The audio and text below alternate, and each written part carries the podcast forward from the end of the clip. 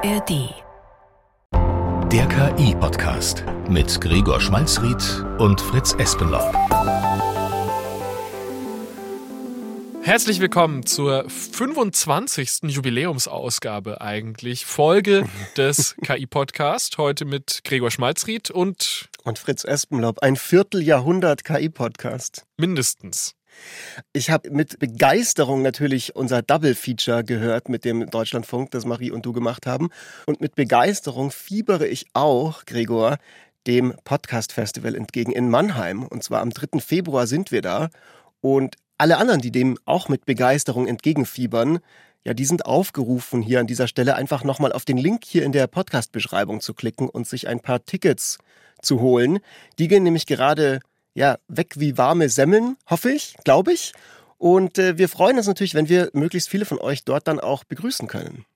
Da gibt es dann nicht nur eine Folge, wo wir live KI mit einbauen, sondern auch die Möglichkeit, kontrovers rund um das Thema KI ein bisschen sich auszutauschen.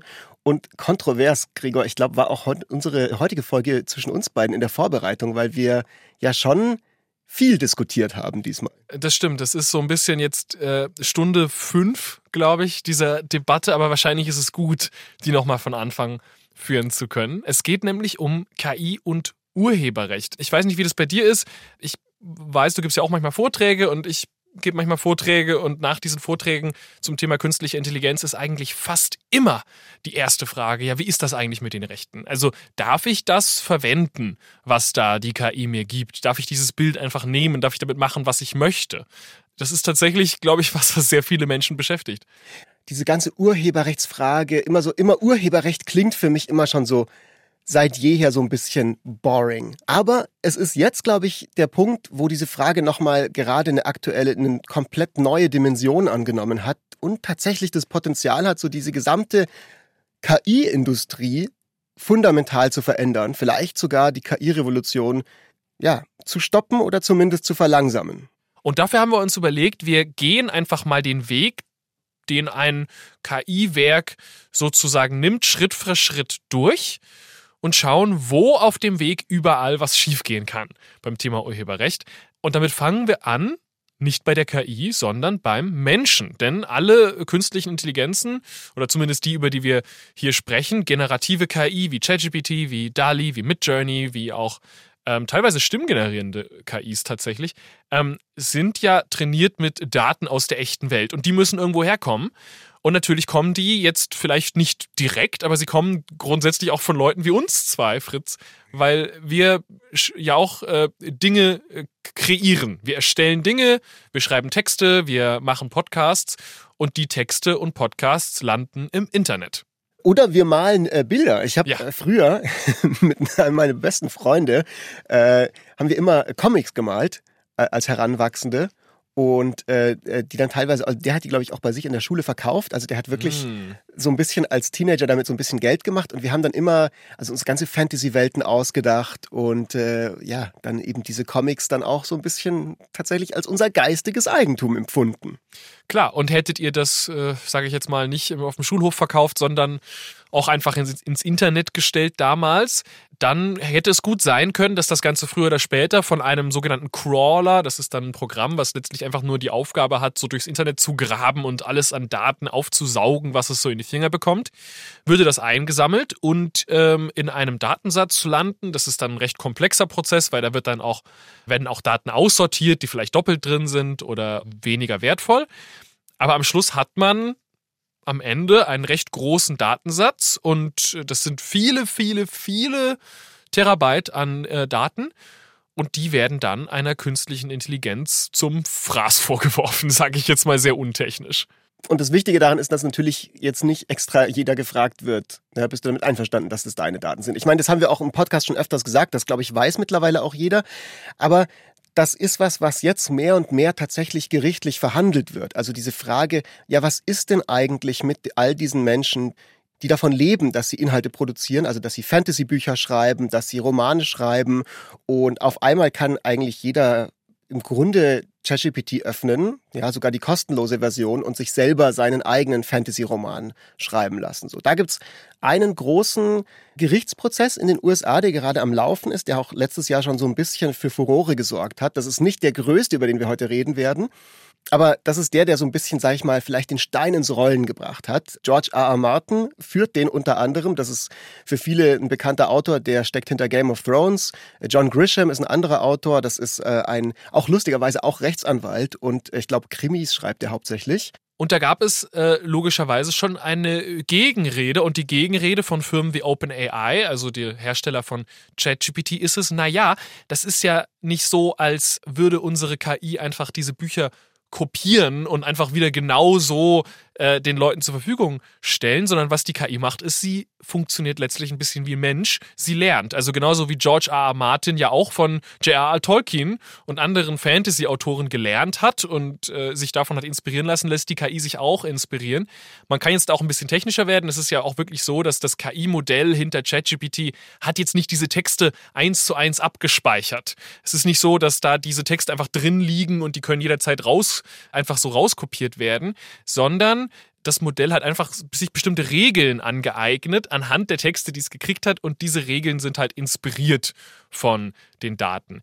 Man muss da auch fairerweise sagen, dass nicht jede Firma einfach so alle Daten halt genommen hat, die es gab ähm, sondern Adobe zum Beispiel, wichtige Softwarefirma als Hersteller von Photoshop und anderen, äh, vor allem Grafik- und Video- und Audioprogrammen, die haben zum Beispiel ihre Photoshop-generative KI sehr bewusst von Anfang an nur mit Daten trainiert, zu denen sie selbst die Rechte hatten. Also die hatten eine Fotodatenbank und haben dann ihre KI ausschließlich mit Bildern trainiert, die aus dieser Datenbank waren, wo sie wussten, da passiert uns nichts. Ich muss auch sagen, dass Ihnen ja so die aktuellen Entwicklungen durchaus recht geben. Ich weiß noch, dass ich das damals so ein bisschen mitbekommen habe und mir auch so, es gab so eine kleine Stimme in mir, die sich dachte so, ähm, ja, diese Adobe-Nerds, die sich da so, weißt du, so selber irgendwie ähm, machen alles Gewichte an die Beine ja. hängen, äh, nur damit sie sozusagen so super sauber sind und so und, und moralisch einen auf, auf gut machen können.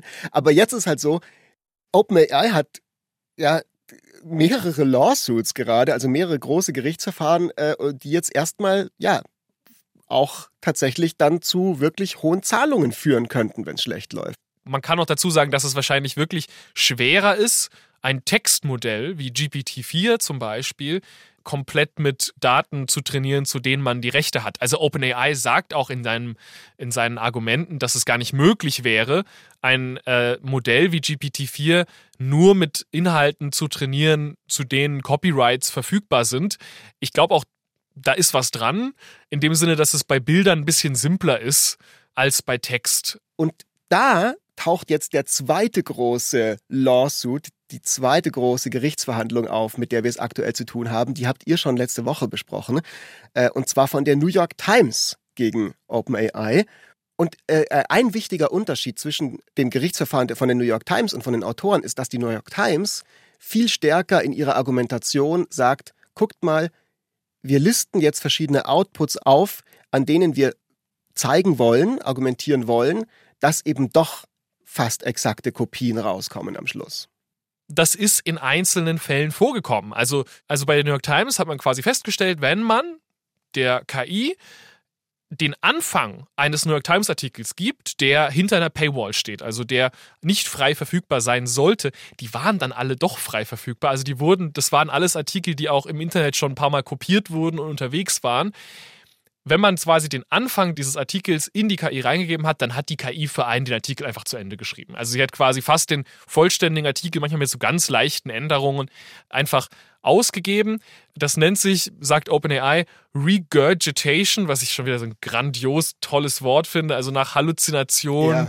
ist das das nächste tolle Wort, weil das bedeutet wirklich wörtlich hochwürgen. Es ist genau das, was, ähm, was Vögel machen, um ihre Kinder zu ernähren. Genau, also es ist, es ist nichts Appetitliches und es ist auch in dem Kontext nichts Appetitliches, weil die New York Times sagt, naja, wir äh, verdienen Geld damit, dass Leute unsere Zeitung abonnieren, digital. Und äh, das müssen sie in Zukunft ja nicht mehr machen, wenn sie einfach äh, in ChatGPT gehen können, die ersten paar Worte eingeben und dann kommt der ganze Artikel raus.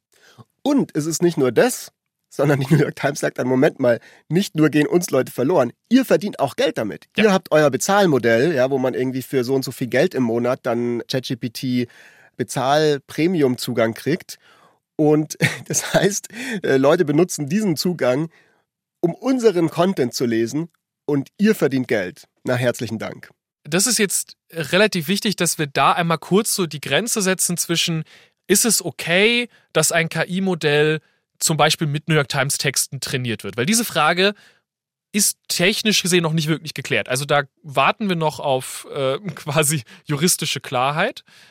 Aber dann gibt es die Frage, ist es okay, dass ein KI-Modell urheberrechtlich geschützte Texte von den New York Times auch ausgibt, also quasi kopiert. Und da wissen wir ziemlich sicher, dass es nicht okay. Also da wissen wir relativ sicher, das könnte man als Plagiat auch bezeichnen findet man nicht in Ordnung und auch zu Recht. Und das hat äh, OpenAI auch selbst, sage ich mal, zugegeben. Die sagen nämlich, diese Regurgitation, dieses Hochwürgen, das sei ein seltener Bug und etwas, was quasi das System eigentlich gar nicht machen soll, sondern ähm, das sei eben hier passiert, weil die New York Times sehr bewusst versucht hat, das System dazu zu bringen, dass es das tut. Und das sei überhaupt verboten anhand der äh, AGBs, weil man dürfe das gar nicht. Man dürfe gar nicht das Modell so austricksen, dass es sowas macht. Und deswegen habe die New York Times sozusagen selber das Problem heraufbeschworen. Und es sei gar nicht so sehr das Problem von ChatGPT, wobei ChatGPT natürlich auch jetzt nochmal überarbeitet werden soll, damit das noch weniger vorkommt. So, und der springende Punkt aber, der jetzt gerade eine der zentralen Fragen in diesem großen Gerichtsverfahren mit der New York Times ist, ist, Stimmt diese Argumentation von OpenAI? Ist das tatsächlich ein seltener Bug? Ist das tatsächlich was, was eigentlich sehr, sehr schwer nur heraufzubeschwören ist, wo du 50 Prompts machen musst, wo du richtig gegen die KI, sag ich mal, ankämpfen musst und ihr das intellektuelle Eigentum anderer entringen musst, entwinden musst? Oder ist es was, was tatsächlich relativ viel passiert? Und das ist das, was zum Beispiel die New York Times in ihrem Lawsuit behauptet. Auch zum Beispiel äh, Gary Marcus sagt das. Äh, das ist einer der bekanntesten KI, sage ich mal, Meinungsmenschen oder Kritiker. Das ist ein KI-Forscher aus den USA. Der war vor einer Woche hier in München. Da habe ich ähm, mich mit dem auch genau zu diesem Thema Copyright unterhalten. Und äh, der zeigt dann viele Beispiele. Hier hat jemand einen Prompt eingegeben, zum Beispiel bei Midjourney oder bei Dali der gar nicht gezielt darauf abgezielt hat, irgendein intellektuelles Eigentum zu reproduzieren, sondern nur so was Generisches war wie, ich möchte einen jungen Zauberschüler haben. Und dann kam halt ein Bild raus, das ziemlich genau nach Harry Potter aussah. Oder ich möchte eine Cartoon-Familie aus den 90er Jahren und es kamen halt die Simpsons. So. Ja, aber ich, gerade das Simpsons und Harry Potter Beispiel macht ja auch klar, wie schwierig diese ganze Urheberrechtslage eigentlich ist. Also gerade bei Harry Potter denke ich an, wie viele Harry Potter Abklatschromane es gab äh, in den Zehner- und Nullerjahren mhm. und wie viele junge Zauberschüler da auf einmal überall aufgetaucht sind, die alle ziemlich, vielleicht nicht exakt, meistens hatten sie nicht die Blitznarbe zumindest, aber sie hatten schon sehr viel, was exakt nach Harry Potter aussah und da einfache Lösungen zu finden, das ist letztlich unmöglich, aber am Ende muss man irgendeine Entscheidung treffen. Am Ende wird auch bei diesem Gerichtsverfahren irgendeine Entscheidung getroffen werden. Und sollte die New York Times einfach komplett gewinnen, wovon ich nicht ausgehe übrigens, dann, ja, dann können wir auf jeden Fall ein paar Sonderfolgen einplanen, weil in dem Fall wird sich echt alles möglich auf den Kopf stellen. Also das GPT-4, ChatGPT, wie es jetzt existiert, könnte es dann eigentlich gar nicht mehr geben. Tatsächlich, das aktuell radikalst mögliche Szenario wäre wirklich, dass ein Richter sagt, ChatGPT muss geschlossen werden. Also die Website muss morgen offline gehen. Andererseits will vermutlich die New York Times, wenn man mal ganz ehrlich ist, das selber auch nicht. Die wollen halt einfach ein bisschen ein Stück vom Kuchen abhaben. Das ist zumindest eine Interpretation von diesem ganzen Gerichtsverfahren, die ich jetzt für nicht unplausibel halte. Das kann natürlich sein in Form von einem außergerichtlichen Deal zwischen OpenAI und der New York Times. Das kann aber auch tatsächlich sein, dass am Ende eben ein Richter entscheidet, wir legen jetzt gerichtlich fest, dass eine Entschädigung stattfinden muss, weil wir zumindest in Teilen der Anklage Recht geben, weil wir in Teilen der Argumentation der New York Times folgen. Dass das wahrscheinlich ist, das glaubt auch Gary Marcus. Und äh, der denkt, dass daraus dann noch einiges an Fallout für die gesamte Industrie kommen wird. Nämlich, dass nicht nur ja so ein bisschen ein paar Zahlungen zwischen der New York Times und OpenAI passieren werden, sondern dass es komplett verändert, wie willig Investoren sind, in diesen Bereich reinzugehen. a lot of the excitement right now is because people think that there's sort of limitless money to be made. And so you have these astronomical valuations for companies that never had a profit. And once you factor in the licensing and the lawsuits that are coming, you know, it's going to be hard for them to make a profit soon. At some point, people might say these valuations are a bit too high. Ja, also Gary Marcus sieht da auf jeden Fall was zukommen auf die Branche. Ich glaube so, wenn OpenAI gezwungen wäre, Lizenzen zu zahlen für die Inhalte, die benutzt wurden, um ChatGPT zu trainieren. So ähnlich wie Spotify Geld bezahlt an die Musiklabels, um Musik streamen zu können. Ich kann mir tatsächlich vorstellen, dass das nicht einfach nur Teil des Geschäftsmodells wäre, sondern dass das wirklich einfach dann alles nicht mehr funktioniert. Also das gesamte System funktioniert dann nicht mehr. Ähm, und da sind wir wieder bei der Sonderfolge. Also da müssten wir dann sehr, ja. hätten wir dann sehr viel zu diskutieren. Es würde übrigens nicht heißen, dass, würde ich sagen, die KI-Revolution vorbei ist, weil es gibt eine Million andere Dinge, die dann spannend werden würden, von Open-Source-Modellen bis zu synthetischen Daten. Es gibt auch gerade sehr viel Forschung daran, ob man ein KI-Modell nicht mit künstlichen Daten erzeugen kann, die ein anderes KI-Modell vorher gebaut hat. All solche Dinge werden dann auf einmal super spannend. Und die es gibt noch eine Menge KI, die überhaupt nichts mit generativen, ich äh, produziere Text oder Bilder zu tun hat, sondern keine Ahnung, Krebsheilmittel äh, erforscht gerade. Das sowieso. Das eine, was ich mir nicht vorstellen kann, ist eine Situation, in der eine Gruppe von tapferen Journalistinnen und Künstlern die größten Tech-Konzerne der Welt zur Brust nimmt und sie dazu zwingt, ihnen in Zukunft von jedem Dollar, den die verdienen, 50 Cent auszubezahlen. Das ist sicher die Story, die viele hören wollen. Aber ich kann, ich sehe es überhaupt nicht. Ich sehe es auch aus vielen Gründen nicht und wir haben da auch schon so ein bisschen drüber diskutiert. Aber insgesamt halte ich das Szenario einfach für sehr unwahrscheinlich. Ich finde es zumindest spannend, das weiter zu verfolgen. Auf dieser Firmenebene ist es aktuell sehr in der Luft und wird vor Gericht verhandelt. Aber die vielleicht wichtigere Frage ist, was ist, wenn ich jetzt als User, wenn ich mir jetzt einfach ein Bild rauslasse aus DALI oder in ChatGPT mir was Lustiges generieren lasse, habe ich dann ein Problem urheberrechtlich? Werde ich als nächster verklagt von, keine Ahnung, Gregor Schmalzried und seiner Schriftstellergilde? Oder Fritz und seinen Künstlerfreunden. Genau, weil das ist ja auch die Frage, über die wir am Anfang gesprochen haben und logischerweise die Frage, die die meisten, glaube ich, am meisten interessiert gerade. Klar, es ist spannend, dass die New York Times und OpenAI miteinander kämpfen, aber das bedeutet jetzt wenig, wenn man einfach nur ein KI-Bild generiert hat und das auf die eigene Webseite stellen will, zum Beispiel. Was ist da Sache? Da gibt es im Grunde, sag ich mal, zwei Fälle. So, das eine ist, ich sage der KI eben dann doch, bitte mach mir was, was genau so aussieht wie Harry Potter. Ich will eine exakte Kopie haben oder Super Mario und keine Ahnung, ich drucke den auf Poster, verkaufe die, fange an, damit Geld zu verdienen. Nehme äh, den als mein Firmenlogo dann, ja. Wahrscheinlich nicht so 100 Prozent äh, ratsam, ja. Äh, das aber, aber das ist kein juristischer Rat hier. Also wichtig, wir sind keine Experten, aber es ist wahrscheinlich nicht ratsam, Bilder von Harry Potter zu verkaufen, ohne dass man die Rechte dafür hat, ja. genau. Und da ist es halt so, ob man das jetzt am Ende mit KI macht oder ohne KI macht, ist vielleicht gar nicht der springende Punkt, weil man will ja quasi bewusst einen Urheberrechtsverstoß begehen. Ja. Spannender ist natürlich der Fall, ich lasse mir was raus. Es sieht für mich nach einer total harmlosen KI-generierten Artwork aus. Ich baue die auf meine Webseite. Ich möchte ein schönes Bild von der Sonne auf meiner Webseite haben. Ja, ich keine Ahnung, ich habe ein Yoga-Studio. Ich will da eine positive Bebilderung haben und dann schreibe ich dazu, dieses Bild ist generiert mit ChatGPT und äh, dann kommt raus, dass ohne mein Wissen das Bild eine exakte Kopie geworden ist von einem rechtlich geschützten Bild von der Sonne, von einem Künstler, der sieht es auf meiner Website und der schreibt mir einen bösen Brief von seinem Anwalt. Ja, das ist jetzt wieder einer dieser Fälle, wo wir ehrlicherweise nicht genau wissen, was dann passieren würde. Bei Urheberrechtsverstoßen ist es ja immer schon so, dass alle möglichen Faktoren eine Rolle spielen. Also wenn man so eine Abmahnung bekommt, weil man Harry Potter auf seine Website packt, dann zählt natürlich, ist das eine private Website oder eine geschäftliche? Habe ich das absichtlich gemacht? Wusste ich, was ich da tue? Habe ich die Quelle angegeben? Alle möglichen verschiedenen Faktoren und genauso wären sicherlich auch hier viele verschiedene Faktoren im Spiel und man könnte nicht einfach so sagen, dass es ein Problem wäre oder nicht. OpenAI und Microsoft und viele der KI-Entwickler äh, glauben wahrscheinlich, dass dieses Szenario mindestens sehr unwahrscheinlich ist. Microsoft hat zum Beispiel gesagt, wenn jemand einen mit Microsoft KI generierten Inhalt herstellt, benutzt und sich dabei an alle Regeln hält, das bedeutet nicht absichtlich äh, die KI austrickst oder absichtlich Harry Potter Bilder malt und dann Copyright-Probleme bekommt, dann wird Microsoft diese Person bei ihren Rechtsstreit unterstützen. Das haben die gesagt. Das war auch eine wirklich interessante Ankündigung. Also so diese Art von Firma macht das normalerweise Tage, ja. nicht, ja.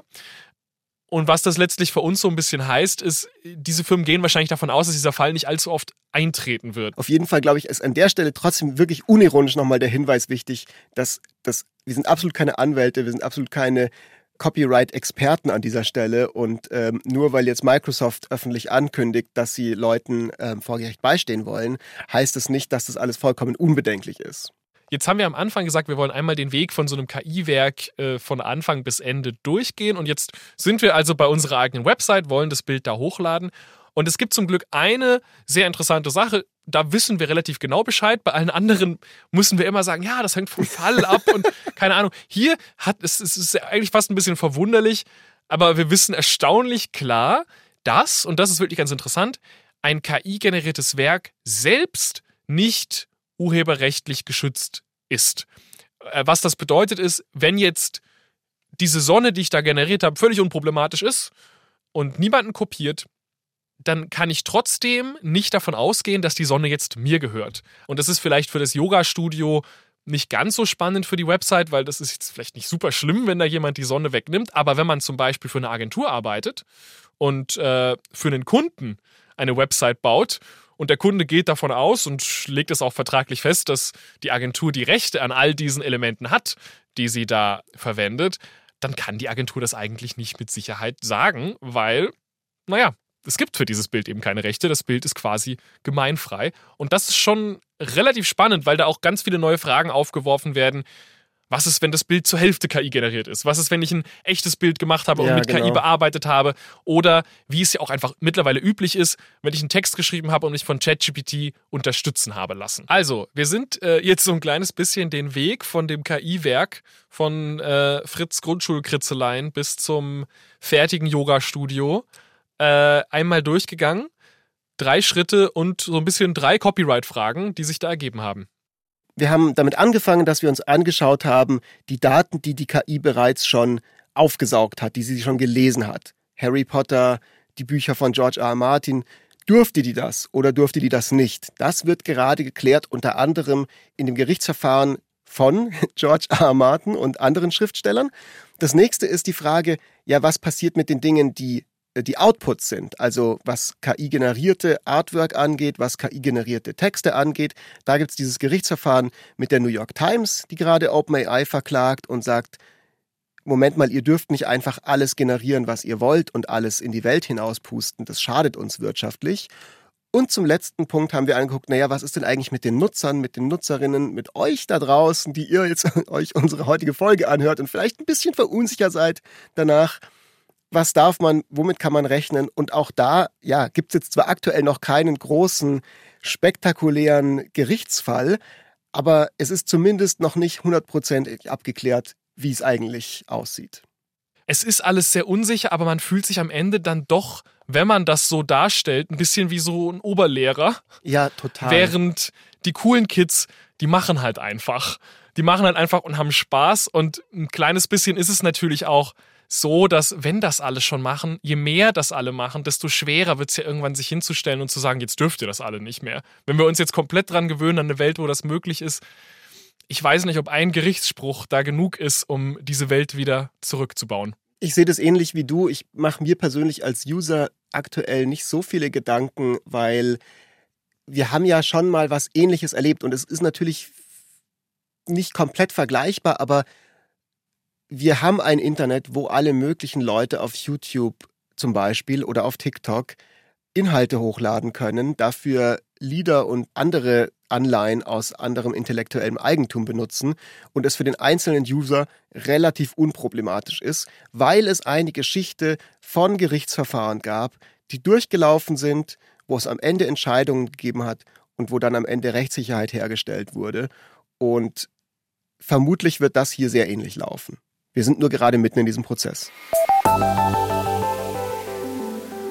Außerdem sind wir am Ende dieser Folge und besprechen noch ganz geschwind, was wir diese Woche mit künstlicher Intelligenz gemacht haben. Fritz, was äh, war bei dir los? Ich war diese Woche bei unseren Kollegen vom SWR-Podcast Fakt ab. Übrigens Empfehlung an alle, die den hören wollen, äh, haben wir auch verlinkt in der Episodenbeschreibung und bin da mit denen nochmal der, nach, der Frage nachgegangen, ob KI eigentlich fauler wird. Das macht mich wahnsinnig. Und also es, ich kenne es ein bisschen und es, also ich glaube, es stimmt. Du glaubst, es stimmt? Ich glaube, es stimmt. Mega interessant. Ich bin mir nämlich nicht mehr sicher, ob es stimmt. Also für alle, die es nicht wissen, ich habe das in der Folge vor Weihnachten äh, mal erwähnt. Äh, es gibt mehr und mehr Leute, die im Internet sagen so, irgendwie sind die Antworten schlechter geworden, die mir das Programm gibt. Ich habe äh, äh, vor allem diese Klage in letzter Zeit von Leuten gelesen, die wirklich große Datensätze in ChatGPT laden und sich analysieren und zusammenfassen lassen. Und haben gesagt, das ist schlechter geworden. Und dann habe ich es auch mal ein bisschen probiert, ja, einen Excel-Datensatz hochgeladen und äh, geguckt, ja, kann das mir das zusammenfassen, habe es dann immer händisch ausgerechnet und geguckt, ob es irgendwelche Fehler macht. Es war alles einwandfrei. Es hat richtig, richtig gute Antworten mir gegeben, richtig intelligente Antworten mir gegeben. Und meine Theorie ist mittlerweile, dass vielleicht gar nicht so sehr ChatGPT fauler geworden ist und viel eher wir uns mittlerweile daran gewöhnt haben, was das alles kann. Also du willst mir sagen, dass ich mir das einbilde. Ich will dir sagen, dass du dir das einbildest. Also meine persönliche Theorie hat, geht in verschiedene Richtungen. Ich glaube, einmal kann ich mir schon vorstellen, dass ab und zu mal die Rechenleistung gedrosselt wird. Also ich meine, in anderen IT-Bereichen ist das ja völlig normal, dass zum Beispiel tagsüber ist es zum Beispiel teurer, Serverleistung zu kaufen als nachts. Weil tagsüber wird sie mehr beansprucht und mehr gebraucht, dann ist sie teurer, deswegen lässt man seine Server manchmal nachts laufen, wenn man wenn man es nicht so eilig hat. Und das andere, was ich manchmal ganz interessant finde, ist die Frage, wie lang eine Antwort sein soll. Weil ChatGPT ist oft zu lang und oft zu kurz. Ich könnte mir vorstellen, dass da noch so ein gewisser Lernprozess im Gange ist. In beiden Fällen glaube ich nicht unbedingt, dass es für immer ist. Ich glaube jetzt nicht, dass ChatGPT einfach kaputt geht. Aber ich glaube schon, dass ChatGPT 4 besser war vor so neun Monaten, als es das heute ist. Gregor, was hast du denn diese Woche mit KI gemacht? Ähm, ich habe ferngesehen und äh, dann nicht mehr. Und mein Fernseher hat eine Bildschirmschoner-Funktion, wo dann Drohnenaufnahmen von malerischen Landschaften gezeigt werden. Und ich wollte wissen, was das für eine malerische Landschaft ist. Das war so eine zerklüftete Felsengegend mit sehr charakteristischen Streifen. Und Also im, im, in den Felsen drin, meinst du? Dieses Genau, ja, richtig. Gesteins, äh, also genau, es sieht ein bisschen aus, als wären die so angemalt worden. Das ist tatsächlich sehr hübsch und ich habe mich gefragt, hey, wo ist das wohl? Und ähm, meine Frau wusste es nicht und dann habe ich gesagt, okay, ich fotografiere das jetzt, mache ein Bild vom, vom Fernseher und lade das in Google Lens. Google Lens ist äh, so ein Bilderkennungsprogramm, was auch in Google Images integriert ist. Das bedeutet, damit kann ich dann einfach äh, Google fragen, was könnte das sein? Und Google hat mir gesagt, was ich fotografiert habe, ist ein Fernseher. Ich habe es nicht geschafft, Google verständlich zu machen, dass ich wissen möchte, was auf dem Fernseher zu sehen ist. ChatGPT hat es dann äh, gemacht. Er hat uns den Badlands Nationalpark in South Dakota identifiziert und ich habe es gegoogelt und es hat geklappt. Wenn ihr Lust habt, auch ohne Überleitung, könnt ihr einfach uns abonnieren, liken, subscriben, was man alles eben so macht. Am besten in der ARD Audiothek den Link kopieren und anderen Leuten schicken. Mund-zu-Mund-Propaganda ist das, was den Podcaster von heute am meisten freut. Und natürlich auch die Leute, die die ARD Audiothek am Laufen halten. Und die soll man ja auch nicht vergessen.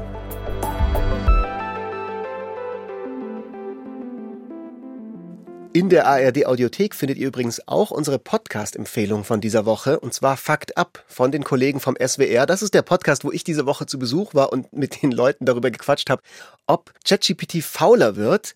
Hört gerne mal rein, der klingt so. Kann man Lügner an ihrer Wortwahl erkennen? Wie kann man das Tor zur Hölle schließen? Das gibt's wirklich. Schwarz mit weißen Streifen oder weiß mit schwarzen Streifen? Welche Farbe haben Zebras denn nun? Witzige Nerd-Themen, kurioses Wissen, Zeug, was ihr nie wieder braucht, worüber ihr aber definitiv immer wieder sprechen könnt. Bei Fakt ab gehen wir diesen Sachen auf den Grund. Bei uns bekommt ihr immer die aktuellsten News aus der Wissenschaft und definitiv was zum Lachen. Und nebenbei, etwas lernen könnt ihr natürlich auch. Fakt ab, eine Woche Wissenschaft gibt's immer freitags. Abonniert uns in der ARD Audiothek und überall, wo es Podcasts gibt.